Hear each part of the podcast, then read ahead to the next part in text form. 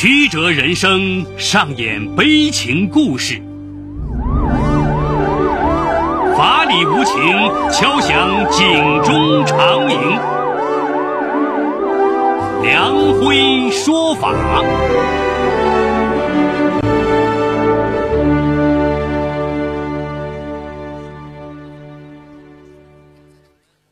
梁辉说法由上海故事广播与现代家庭杂志社联合播出。好故事，好声音，听众朋友，大家好，我是梁辉，欢迎收听梁辉说法。今天我要给大家讲这么个故事，叫“嫁进仇人家，不知如何恨”。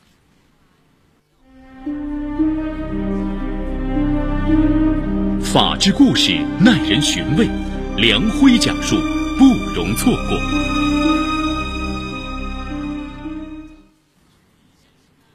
二零一五年春节过后，湖北丹江口市饶祖铺村的农妇侯平正在劳作时，听到一个让他惊诧万分的消息：何永成已经归案，被警方刑事拘留。这个逃亡了整整二十年的杀人凶手即将得到法律的制裁。可是何永成作为杀害侯平前夫的仇人，他即将绳之以法的消息，却让侯平喜忧参半。喜的是，前夫李明如果泉下有知，终于可以安息了；忧的是，如今的自己已经嫁入仇人的家里，是何永成的嫂子了。这又让他如何与何永成相对呢？这段恩恩怨怨又如何才能峰回路转？一九九五年七月的一天，侯平一个人在田地里汗流浃背的除草。由于田地与村民何永林的地紧邻，看到他如此辛苦的劳作，何永林不由得对他说道：“你丈夫死后，你一个人实在是太苦了。”唉。说罢，他长长的叹了一声，这声长长的叹气让侯平的心里不由得翻江倒海，万般滋味都浮上来。侯平的家住在湖北省丹江口市饶祖铺村，与丈夫李明养了十几口猪，并种了二十余亩玉米。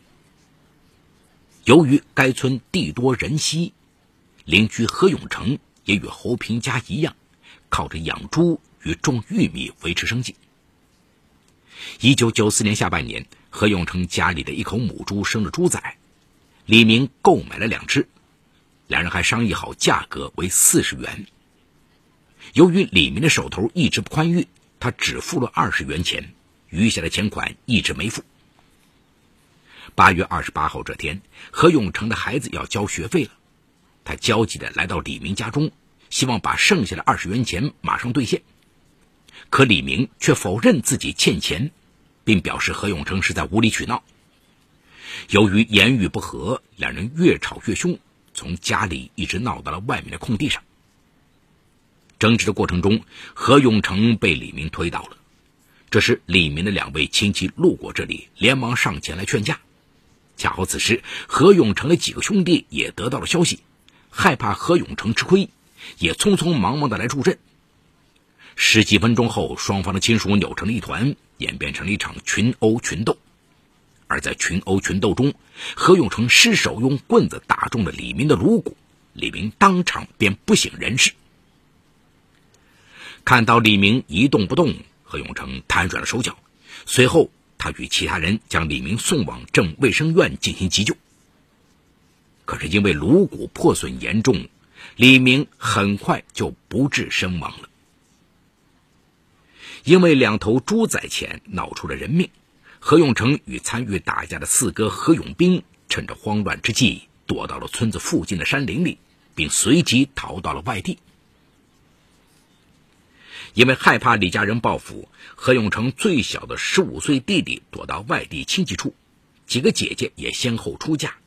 家里只留下了年近七旬的父母，因为一时间找不到何永成，李家的兄弟们不依不饶，拿何永成的父母来出气。何永成的老母亲想不开，竟在宅院旁边的杨树上上吊自尽。看到何家也死人，李家暂时平息了怨气。何永成当时并不知道闹出了两条人命，只是害怕受到李家报复，这才匆匆躲起来。一次偶然机会，他遇到了村里的熟人，这才得知事情的严重。左思右想之下，觉得自己不能再回去了，因为杀人偿命是天经地义的事情。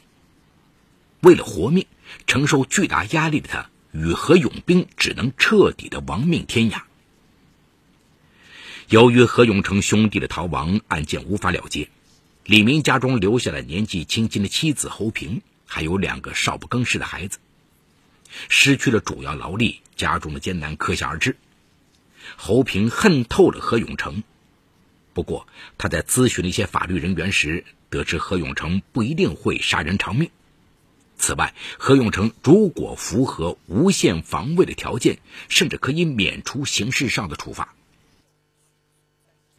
从过去的思绪中回到现实中，侯平苦笑着对何永林说：“他这一去，家里的顶梁柱算是没有了，什么事情也都耽搁了。”何永林也看到侯平的地里杂草老高，这样下去，玉米到了秋天将严重减产。他不由得叹了一口气，说：“靠近我这边的梁龙草，你就不用弄了，我替你除除吧。”何永林尽管是何永成的二哥，可是他对侯平的态度一直不错，也没有像其他的兄弟那样对侯平十分冷漠。侯平微微怔了一下。毕竟何永林是何永成的二哥，可是地里的活计，作为一个女人，她实在干不完。既然对方有这份好意，她微微点头默许了。其实独居的何永林一直对侯平怀有好感，侯平善良、孝顺父母的良好为人，一直在村里有着极高的口碑。如今丧父的侯平生活艰辛。两家的地又如此接近，他怎么能让侯平地里的杂草丛生，让他们母女一日三餐难以为继，而坐视不管呢？虽然自己的弟弟是杀死李明的凶手，但是在何永林看来，做人应该恩怨分明，不应该眉毛胡子一把抓。从那以后，何永林时不时的帮衬着侯平。一九九八年年初。李家的兄弟们做了一件让侯平极其寒心的事情。由于侯平生的是两个女儿，在他们看来早晚属于外人家，于是趁着侯平外出之际，李家的兄弟们竟然将侯平家中的东西全部分光了，甚至连旧的电视机、电扇都搬走了，连起码的口粮也没有给他们留下。面对家徒四壁的窘境，侯平真想带着两个女儿远走他乡。可是何永林却利用一次机会，悄悄地对侯平说：“这里毕竟是本乡本土，你到外面闯荡，说不定更不容易。”劝罢侯平之后，何永林将自己的一笔积蓄悄悄拿给了侯平，让他重新置办一套家用品。拿着钱的侯平感动至极，情不自禁地说：“真没想到，在我们母女最难的时候，是仇人的哥哥站了出来。”由于家中没有男人，侯平一家经常遭旁人欺负。一次，两个女儿哭着跑回来，原来几个顽皮的小男孩故意剪破了他俩的衬衣，还取笑他俩：“衣服搞破了，我们也不怕，谁让你们没有爸爸呢？谁来给你们俩撑腰啊？”就在侯平抱着不断哭闹的女儿们，不知如何去安慰的时候，何永林不知从哪儿得到了消息，他捉住了那几个调皮的小男孩。让他们登门道歉。更让侯平心头一暖的是，何永林竟为两个女儿各买了件新衣服，并对他俩说：“旧的不去，新的不来，你俩看看合适不？”两个女儿接过新衣服，顿时破涕为笑。何永林对侯平说：“你过得这样辛苦，谁也不愿意看到。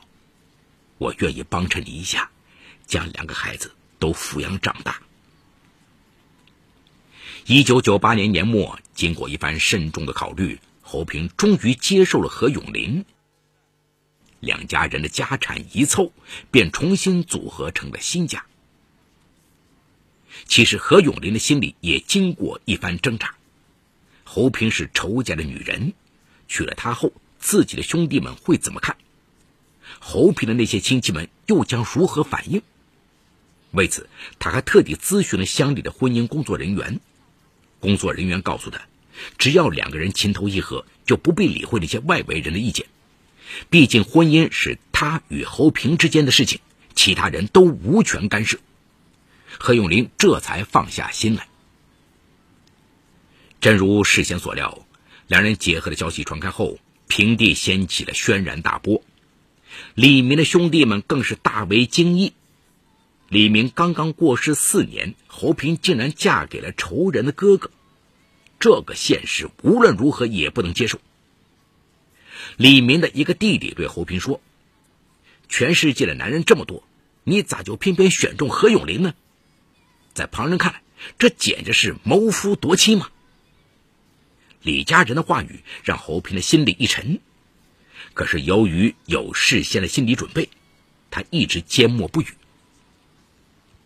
侯平迈出了这一步后，村里人也有多种多样的议论，但侯平却坚定这样的一个想法：自己孤儿寡母，在这偏远贫寒的村子里过活，重新找一个男子又有什么不可以？只要他对自己好，对女儿们也好，至于他是一个什么样的身份，已经完全不重要了。有一次，李家的一个兄弟再次当面指责侯平，侯平不由得反驳道：“你反对我和丈夫结合，只是出于家族观念的考虑。可是当我们母女三人生活困顿时，你们有一个来帮忙的吗？连口粮都没有留下，你连起码的义务都没有尽到。”就没有权利指责我改嫁。侯平义正辞严的反驳，让对方顿时无语。再婚之后的侯平生活既平淡又幸福，他与何永林盖了一所小型养猪场，又养了许多鸡，靠着勤劳的双手，侯平的家境渐渐的走出了窘困。不过，家中发生的这一切，出逃在外的何永成却一无所知。二零零六年年初，陕西警方接到举报，何永成的哥哥何永兵已经发现行踪，目前他正在陕西的一家煤矿里打工。接到报案后，警方很快找到并控制了何永兵。事情过去了多年，何永斌的容貌发生了很大的变化，而且操着一口地道的安徽口音，警方也无法确认这到底是不是何永兵。为了稳妥起见。警方将何永斌的照片传送到丹江口老家，请村里的干部协助辨认。经过一些老人的仔细辨别，确认此人就是何永兵。很快，何永兵被送回湖北当地。经过短暂的审理之后，何永兵被判处有期徒刑十个月。接到判决书的那一刻，何永兵在大出意料之时，内心也是百感交织。早知道只判十个月，根本不值得跑路。这些年的亡命天涯，实在是得不偿失。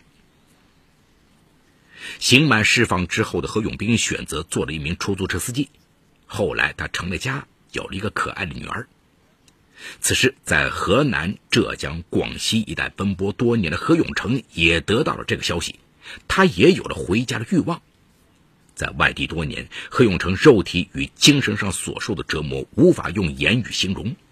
在一个地方待不上一年，他便怀疑有人注意他，惶惶如惊弓之鸟般转向别地。没有身份证，他只能在一些偏远的矿上出苦力，或是在工地上做小工。有时候受了欺负，他也因害怕暴露身份，没有胆量与人争执。老板克扣了他的工资，他也只有忍气吞声。最让何永成尴尬的是，多年以来在工地上干活时，他遇见多个对他极有好感、他也很喜欢的女孩子，可是他并不敢与这些女孩子谈婚论嫁，最终这几段情感都不了了之。二零一四年六月，在逃亡了多年之后，何永成决定冒险回家看看。回到丹江口父母的老屋子，看到里面蛛网密布，门阶上长满杂草。一切都已是物是人非。何永成不由得嚎啕大哭。由于里面无人居住，何永成又不敢久留，于是他留下了一张纸条，上面写上了自己的电话号码，希望亲人可以看到。八月下旬，何家兄弟在回祖屋祭祀时，发现了何永成留下的纸条，拨打过去之后，得知了何永成的近况，大家纷纷劝慰他说：“不要再四处躲避了，干脆回来吧。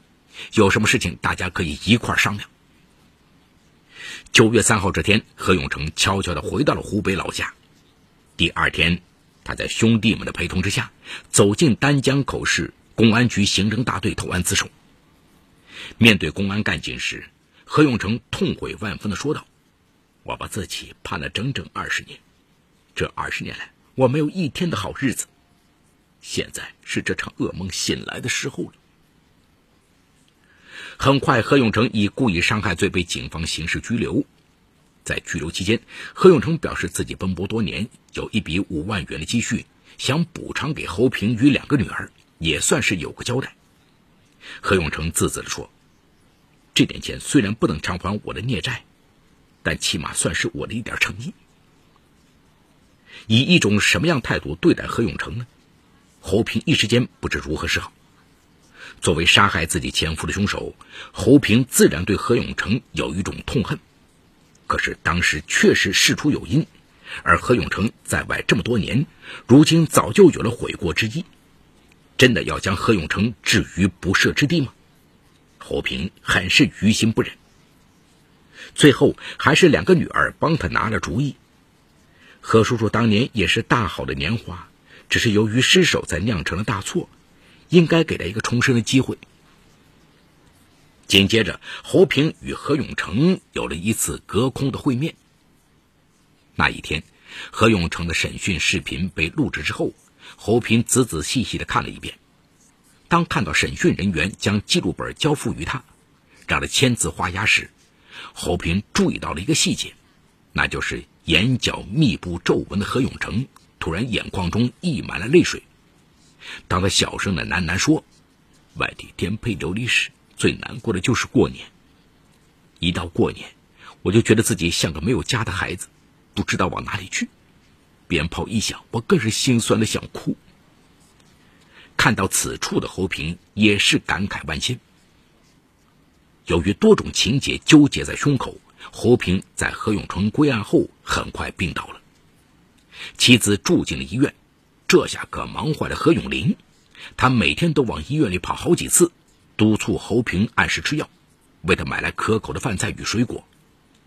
几天之后，侯平的身体康复了，何永林亲自动手为他煲他爱喝的榨菜排骨汤。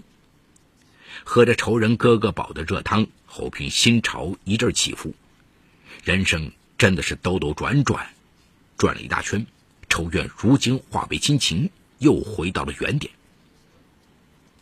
二零一四年年末，由于何永成的犯罪事实十分清楚，该案被移交到当地检察机关。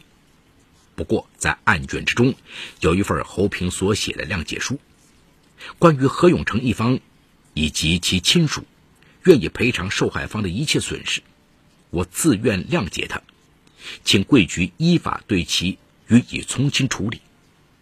而且何家兄弟很快凑齐了十万元钱，并迅速送到了侯平的手中。二零一五年四月，该案正式进入审理阶段。作为犯罪嫌疑人的何永成表示，不管法官最后如何判处，他都不会上诉，完全接受审判结果。相关法律人员认为，该案轻判的可能性会很大。不过，这样一起因为很小的事件，最终引发两家人水火不容。然后又出现人性与人情的全新走向，引起了当地人热议。作为事件的焦点人物，侯平说：“忘记过去，重新开始，在我看来，这就是最大的幸福。”好，故事说到这儿就告一段落。除侯平以及犯罪嫌疑人何永成外，其余人均为化名。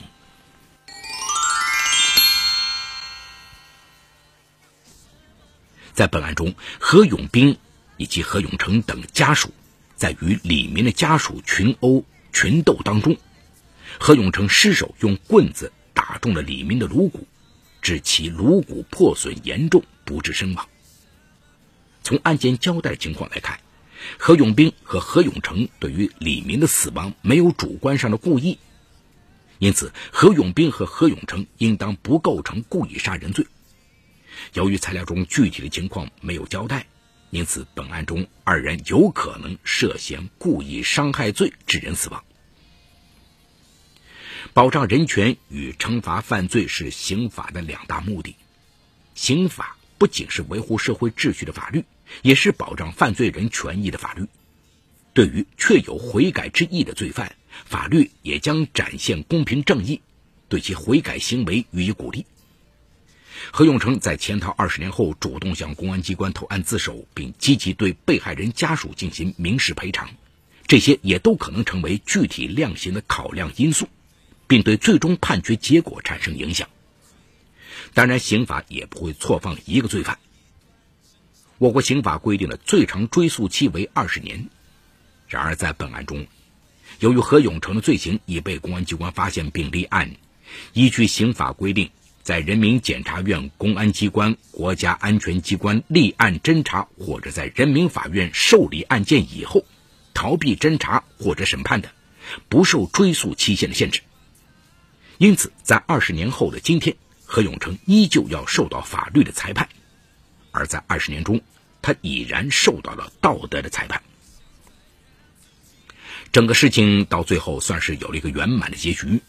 虽然人死不能复生，但是对于侯平来说，与何家的和解既安抚了前夫的九泉之灵，又维护了眼前的这段美好姻缘，守住了眼前的幸福。回过头来看整个事件，我们会发现，如果他们之间多一些谅解，悲剧便不会发生。在讨要猪仔钱时，如果侯平前夫多谅解一下何永成急于用钱的难处，口诀殴打便不会发生。在人命发生之后，李和两家多点谅解，何永成与哥哥何永兵也就不用亡命天涯这么多年。多一些谅解，犯人早一些归案，地下之灵早一些安息。活着的人早一点过上正常人的生活。最后引用侯平自己的一句话：“忘记过去，重新开始。”在我看来，这是最大的幸福。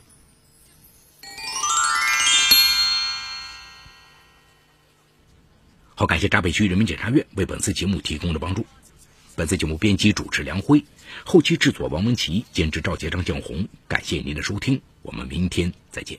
说法解律，民法析理，关注民生百态，记录法治进程。大家好，我是梁辉，欢迎收听梁辉说法节目。现在，请您发送“阿基米德”四个汉字到幺二幺幺四，获取下载链接，并关注梁辉说法节目。我们将与你在线下进行零距离的互动。